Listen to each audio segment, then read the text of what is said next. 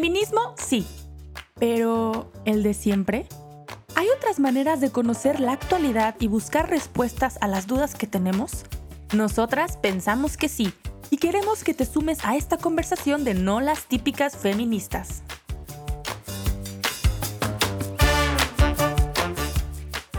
Hola amigos y amigas de no las típicas feministas, ¿cómo están? El día de hoy estamos a un día del 8 de marzo. Como ustedes bien saben, este día se conmemora el Día de la Mujer.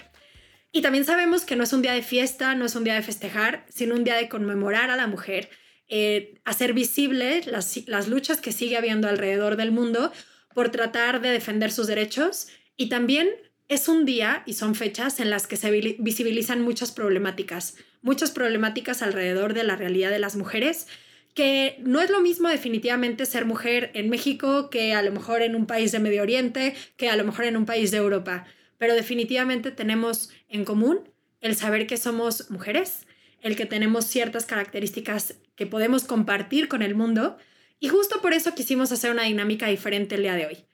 Queremos compartir con ustedes algunos audios de mujeres a las que admiramos, a las que conocemos en primera persona y que creemos que están haciendo una gran aportación en sus círculos en donde trabajan y también en donde se desempeñan profesionalmente. Y lo que queremos hacer con estos audios es recuperar un poco esos valores propios de la mujer, tratando de entender que si seguimos viendo el mundo desde una mirada varonil, desde una mirada masculina, desde los valores que a veces se, se identifican más como masculinos, como en algún momento nos platicó Felimerino, el mundo va a seguir igual nosotros mujeres podemos tratar de salir de nuestras casas, entrar en el mundo laboral, entrar en el mundo de la política y tratar de jugar con los mismos valores que ya se están viviendo. O podemos intentar aportar nuestra propia identidad, nuestra feminidad y empezar a generar cambios. De estas dos posibilidades se desprende el que el mundo siga buscando como prioridad el dinero, como prioridad la lucha de poder, como prioridad las cosas, o que poco a poco empecemos a ver primero a las personas. Eso es lo que yo querría rescatar de estos audios y esa es la mirada con la que les invitaría a que escucharan los siguientes testimonios en los que estas mujeres nos comparten lo que es para ellas aportar sus propios valores en los mundos en donde se desenvuelven. Hola, soy Verónica y soy profesora en una universidad y me dedico precisamente al ámbito educativo.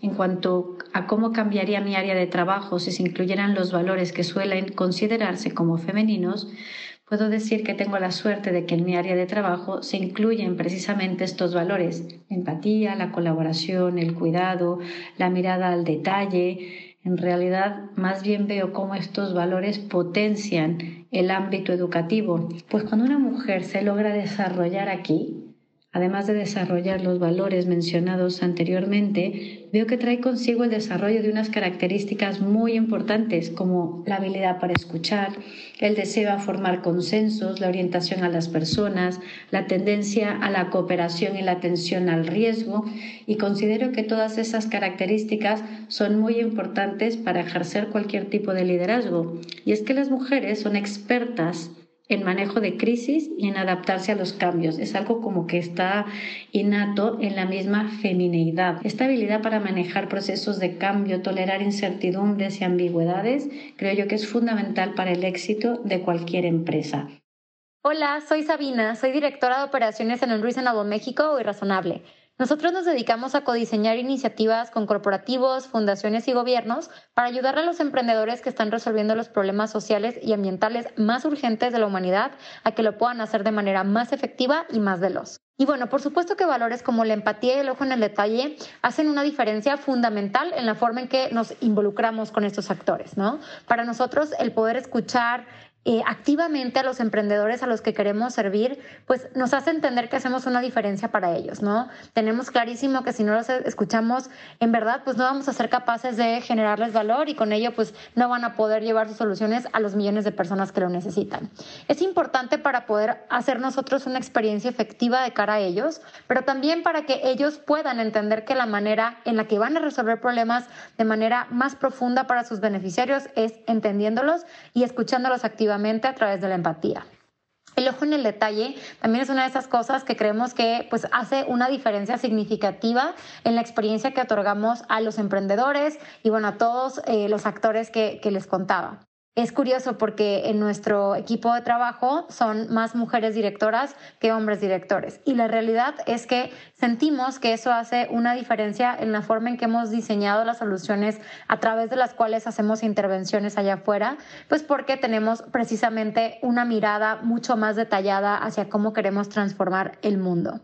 Gracias. Pues Hace algunos meses el Papa Francisco en una jornada de comunicación social habló de escuchar con el corazón. Lo hablaba como una actitud fundamental para nuestro tiempo. Y me encanta porque decía, el escuchar con el corazón es abrirnos a escuchar la experiencia, quitándonos un poco de las teorías, de los prejuicios, de las ideas preformadas y escuchar lo que las personas, en este caso las mujeres día a día viven.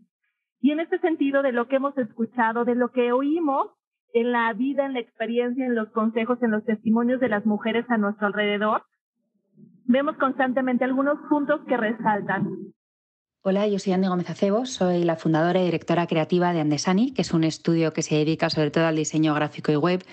Y la verdad es que en mi caso específico, el haber aportado y haber eh, apostado mucho por, los valores que se consideran puramente femeninos, el tema de la empatía, la colaboración, el cuidado, la mirada al detalle, todas estas cosas, creo que eh, justamente en mi caso es muy evidente que ha sido eh, quizás puede ser la clave que me ha llevado al éxito.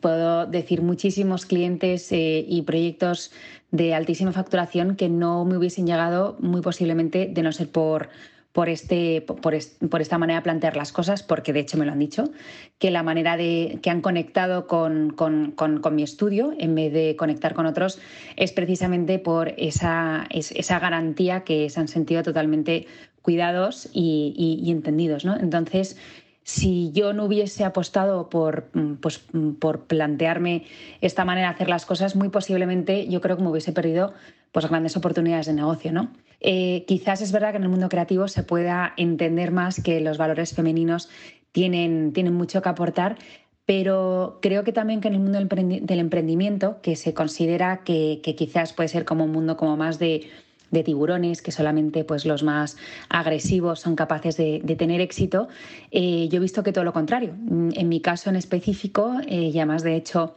todos mis mejores clientes han venido a mí por esa sensación de decir, joder, pues con este estudio voy a ser, eh, voy a ser totalmente protagonista, me van a cuidar y van a buscar realmente lo que yo quiero, ¿no?